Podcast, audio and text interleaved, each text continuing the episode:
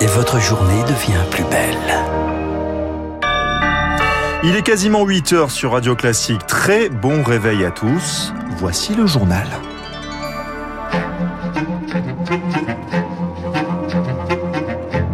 La matinale de Radio Classique avec Gaël Giordana.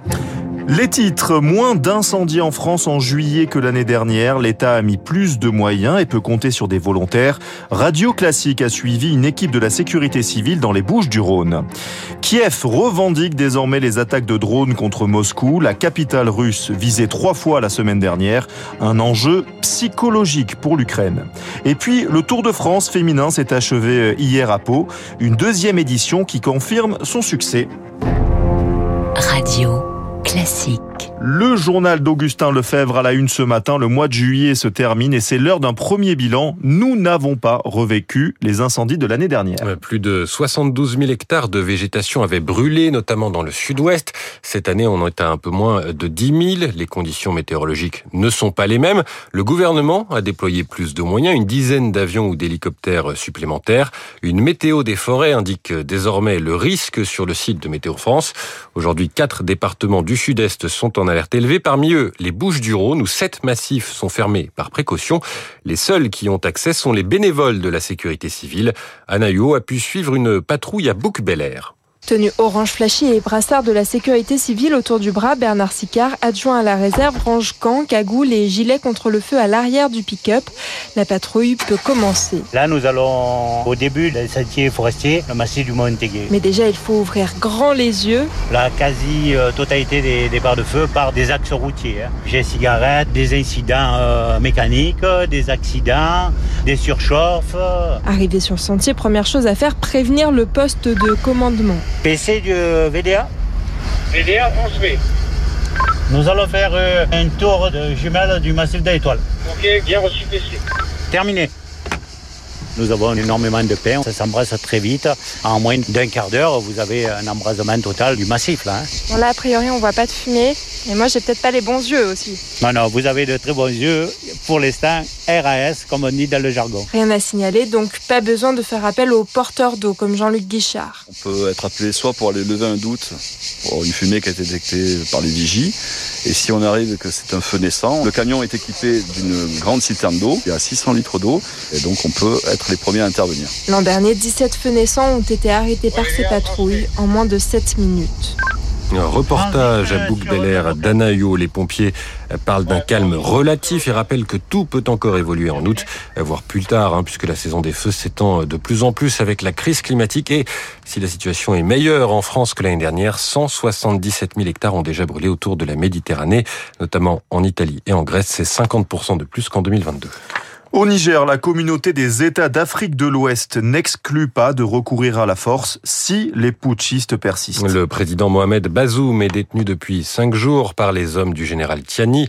La CDAO, qui se réunissait hier, a ordonné un blocus économique et fixé un ultimatum d'une semaine avant un retour à la normale. À Niamey, la capitale, des milliers de manifestants se sont réunis devant l'ambassade de France. Hier, Vive Poutine et Abat la France ont-ils scandé. Parmi eux, beaucoup de jeunes qui incarnent le mouvement anti-français que l'on retrouve dans plusieurs pays du continent. Ousmane Ndiaye, rédacteur en chef Afrique de TV5 Monde. Comme au Burkina, comme au Mali, comme en Guinée, c'est d'abord cette génération née dans les années 2000 dont la conscience politique s'est construite en opposition avec la France. C'est cette génération-là qui s'est mobilisée pour rompre avec le franc CFA. C'est cette génération-là qui a connu les interventions militaires françaises en Libye et en Côte d'Ivoire. Donc la France semble être en difficulté pour persuader les Africains d'adhérer au projet français, au projet démocratique. Et le discours de Poutine de contestation de l'hégémonie occidentale a une adhésion plus forte dans la nouvelle génération de politiques. Un propos recueilli par Zoé Pallier. 5 à 600 Français vivent actuellement au Niger. Pas de décision d'évacuation pour le moment, a précisé le Quai d'Orsay en fin d'après-midi hier. Mais en cas d'attaque contre l'un de ses ressortissants, Paris se répliquera de manière immédiate et intraitable, a prévenu le chef de l'État Emmanuel Macron. Et on analysera cette situation au Niger avec notre invité à 8h15, Vincent Huge, grand reporter spécial spécialiste de l'Afrique. La guerre arrive en Russie, les mots du président ukrainien Volodymyr Zelensky hier, alors que plusieurs drones ont visé Moscou ces derniers jours. Deux engins se sont abattus hier matin sur des immeubles de la capitale russe. Troisième attaque de cette dernière semaine offensive revendiquée par Kiev, donc, alors que l'Ukraine avait jusqu'ici nié ou gardé le silence sur ses incursions. Brève fermeture de l'aéroport international, dégâts mineurs, mais pour le général Dominique Trintan, les dommages recherchés sont d'un autre ordre ordre cette euh, attaque en Russie est une attaque plutôt à caractère psychologique. C'est-à-dire que les drones qui emportent une charge relativement faible, 20-25 kilos compte tenu de la distance qu'ils ont à parcourir, arrivent à passer à travers le dispositif antiaérien euh, russe, mais à Moscou, où il y a un dispositif beaucoup plus solide, ils sont détruits ou neutralisés. Et de toute façon, s'ils atteignent un objectif, ils ne feront que des dégâts légers, disons, euh, mais ça sera un avertissement pour dire à la Russie, Moscou est également en guerre d'autant qu'il y a relativement peu de conscrits euh, de ces régions-là. Et donc c'est pour leur montrer qu'ils sont en guerre et qu'il faut qu'ils le réalisent. Le général Dominique Trinquant répondait à Rémi Pfister et ce matin c'est un commissariat de police qui a été visé dans une région euh, frontalière de l'Ukraine.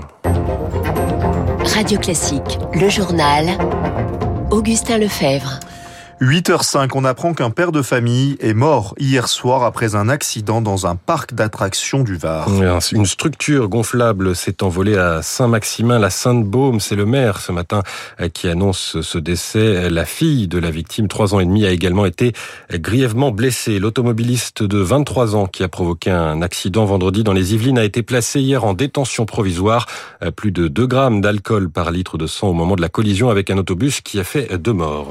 C'était il y a 20 ans, quasiment jour pour jour, le 1er août 2003, l'actrice Marie Trintignant succombait à ses blessures, tuée par les coups de son compagnon Bertrand Cantat. Le chanteur de Noir Désir avait été condamné à 8 ans de prison par la justice lituanienne, libéré au bout de 4 et demi. En 20 ans, un terme s'est imposé pour désigner ce que certains appelaient alors un drame passionnel, le féminicide. Mais le nombre de victimes ne diminue pas, environ 120 par an, une femme tuée par son conjoint tous les trois jours. Il reste donc beaucoup à faire, estime Florence Monreno, historienne, fondatrice du réseau Encore Féministe, qui, qui organisait hier un rassemblement en hommage à Marie Trintignant au cimetière du Père-Lachaise à Paris. Il y a trop peu de choses qui sont faites. Par exemple, les femmes qui vont porter plainte ne sont pas encore très bien reçues dans les commissariats. On n'imagine pas le chemin de croix que c'est pour une femme victime de violence de sortir de chez elle, de porter plainte. On ne rappelle pas encore assez à quel point on manque en France de volonté politique et de crédit, parce que la volonté quelquefois est affirmée, mais comme les crédits ne suivent pas, il faut la formation des policiers, il faut développer des lignes d'écoute encore plus qu'il y en a, il faut développer le nombre de bracelets pour éloigner les hommes Thank you. De la femme qu'ils veulent tuer. Il y a encore beaucoup, beaucoup de choses à faire puisque c'est très simple. Le nombre de féminicides est stable. Florence Moreno au micro radio classique d'Eloïse Weiss. Le Tour de France féminin s'est achevé hier à Pau, deuxième édition et un succès qui se confirme. Grande boucle remportée par la néerlandaise Demi Volring. La française Juliette Labrousse termine à la cinquième place. Cédrine Kerbaol, 22 ans, remporte le maillot blanc de la meilleure jeune.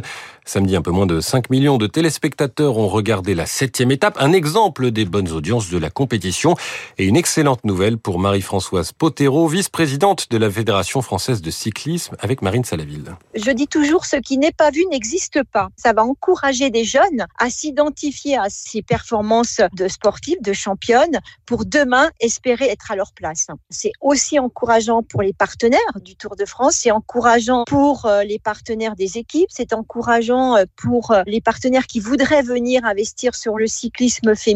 Les femmes ont leur place euh, sur un vélo aujourd'hui, sur un Tour de France. Et puis, vous savez, c'est un combat aussi de société. Les femmes ont leur place partout aujourd'hui, que ce soit dans le monde de l'entreprise, dans le monde politique et dans le sport aussi. Une victoire néerlandaise et un départ aux Pays-Bas l'année prochaine, le 12 août à Rotterdam, au lendemain de la clôture des JO. Merci beaucoup Augustin Lefebvre pour ce journal très complet. On vous retrouve à 8h30 sur Radio Classique pour le rappel des titres. Dans un instant, l'édito politique du Figaro avec Arthur Berda. On sur la situation économique des Républicains.